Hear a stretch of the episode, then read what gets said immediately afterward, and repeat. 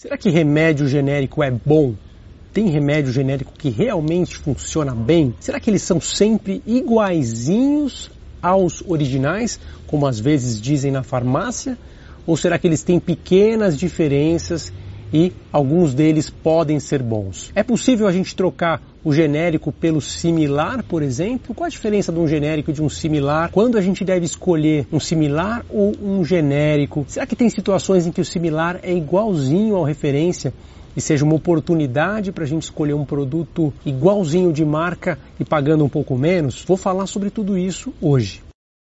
Vamos falar hoje de uma história que eu vejo muitas e muitas vezes no consultório, sempre se repete, aquele paciente que me pede para mandar uma receita, que me manda uma mensagem no WhatsApp dizendo, doutor, eu piorei muito, mudei a marca do remédio, eu estava tomando um remédio, comecei a tomar outro e hoje estou me sentindo pior. Isso realmente acontece e acontece com uma certa frequência, especialmente quando a pessoa usa um remédio de melhor qualidade e muda para um de pior qualidade. Claro que não estou dizendo que o genérico seja de pior qualidade necessariamente, mas eu vou dar algumas dicas para vocês entenderem o que pode acontecer e ficarem atentos para claro, tomarem as melhores decisões. Bom, para começar, é importante diferenciar o que é um remédio referência, um genérico e um similar. O remédio referência é o remédio original. Muitas vezes aquele daquela empresa muito famosa, internacional, que lançou aquele remédio que pesquisou, desenvolveu e por conta disso tem uma patente por 10, 20 anos, ele não pode ser copiado. Por outro lado, existe um remédio genérico, que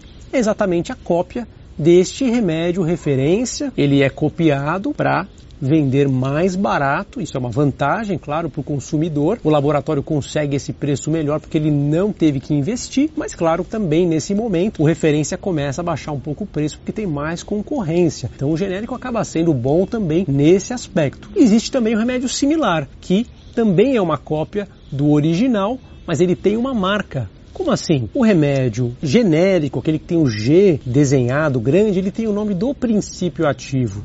Por exemplo, fluoxetina, sertralina, ele vai ter o nome completo do princípio ativo. Já o remédio similar vai ter uma marca, uma marca fantasia que o laboratório criou para divulgar sua marca, seu produto, para diferenciar dos demais. E aí vem uma curiosidade que talvez é, demonstre uma certa contradição em relação à nossa legislação, algo que gera uma certa desconfiança, inclusive. Quando você vai numa farmácia, se você vai com a receita do original, você pode trocar pelo genérico e pode trocar pelo similar. Se você vai com a receita do genérico, você pode trocar pelo original, mas você não consegue trocar o similar pelo genérico. Mas espera aí, se com a receita do original eu posso comprar o genérico, que é uma cópia, por que com a receita do similar eu não posso comprar o genérico? Uma cópia, eu não posso comprar outra cópia? Qual o problema disso?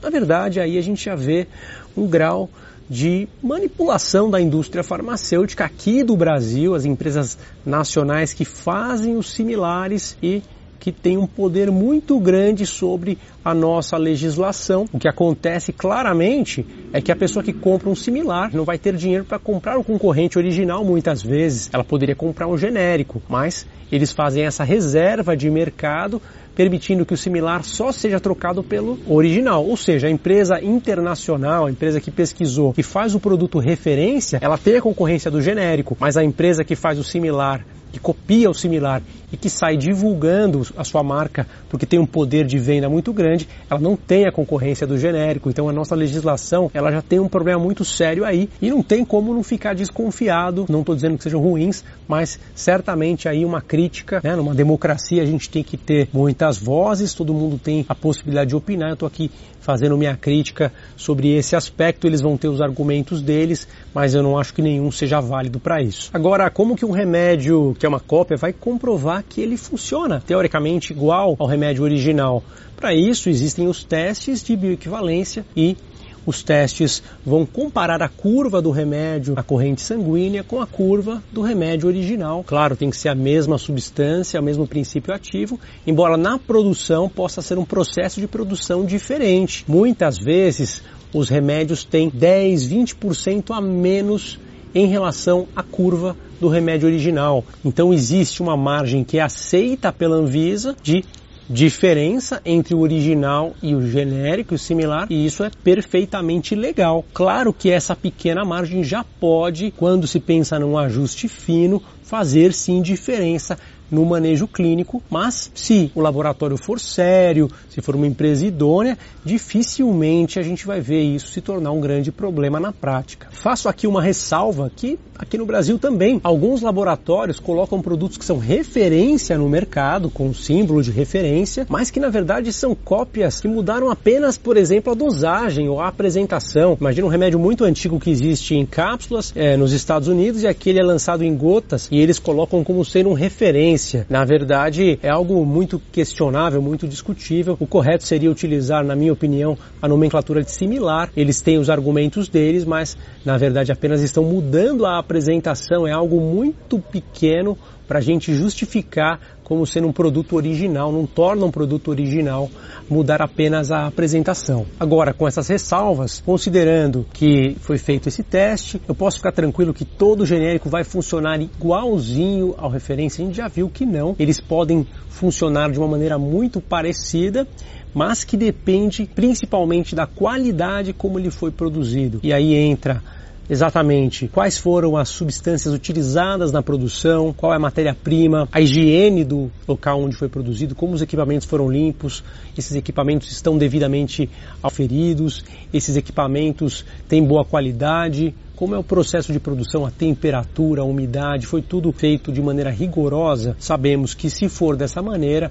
o genérico vai ter uma performance muito, muito parecida. Mas, no entanto, existem muitos casos, muitas denúncias, reportagens jornalistas que já em grandes emissoras, jornais, levaram remédios que estavam nas grandes farmácias aqui em São Paulo para laboratórios de universidades, testaram e ali não estava exatamente como deveria a bioequivalência, 20% menos, estava muito mais abaixo. Uma reportagem muito famosa, por exemplo, comparou remédios para pressão arterial e muitos deles estavam abaixo. Eu acredito que isso se deva a um controle muito, muito escasso, muito pouco confiável que é feito por parte da Anvisa. As empresas na prática que são responsáveis por sua própria fiscalização, porque eu não considero nada adequado e no Brasil, sabemos que as multas que as empresas recebem também são irrisórias perante o faturamento que elas têm, então fica bastante fácil para elas se livrar sem grandes consequências. Uma oportunidade que você pode ficar de olho é quando uma empresa que lança um produto de referência, uma empresa realmente multinacional, que tem lá o seu referência lançado internacionalmente, e um belo dia eles lançam um similar aqui no Brasil com preço muito mais baixo. E se você faz a comparação, você percebe que os produtos são exatamente os mesmos. E isso tende a ser uma grande oportunidade porque dificilmente a empresa vai produzir em duas fábricas diferentes. Elas tendem a fazer a mesma produção, simplesmente trocando a embalagem trocando o rótulo e vendendo um dos rótulos por um preço mais acessível. Aí claramente existe sim uma oportunidade de você comprar um similar que seja idêntico ao referência, ao original.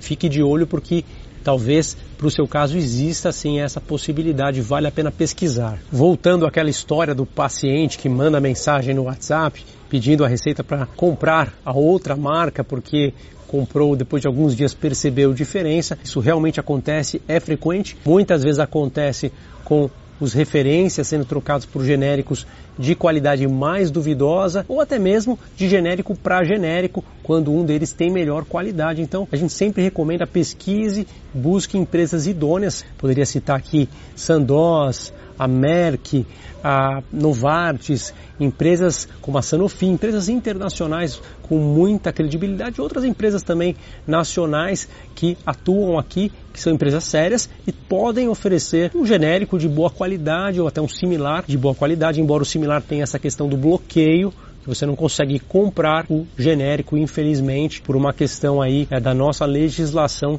que a gente julga inadequada. Agora, sem dúvida alguma, mesmo sendo um genérico de boa qualidade, pode haver uma pequena diferença na hora do ajuste fino, especialmente quando a gente fala em saúde mental, psiquiatria, em que existe a necessidade muitas vezes de uma abordagem muito, muito delicada, muito cuidadosa e pequenas variações podem fazer grande diferença na qualidade de vida, nos resultados clínicos. Por vezes, mesmo sendo um genérico de boa qualidade, a dose precisa ser ajustada para compensar uma eventual diferença. Vou ficando por aqui. Se você gosta do conteúdo, não deixe de participar, comenta, deixa aqui sua opinião. Claro, segue o canal, curte e compartilhe com os amigos.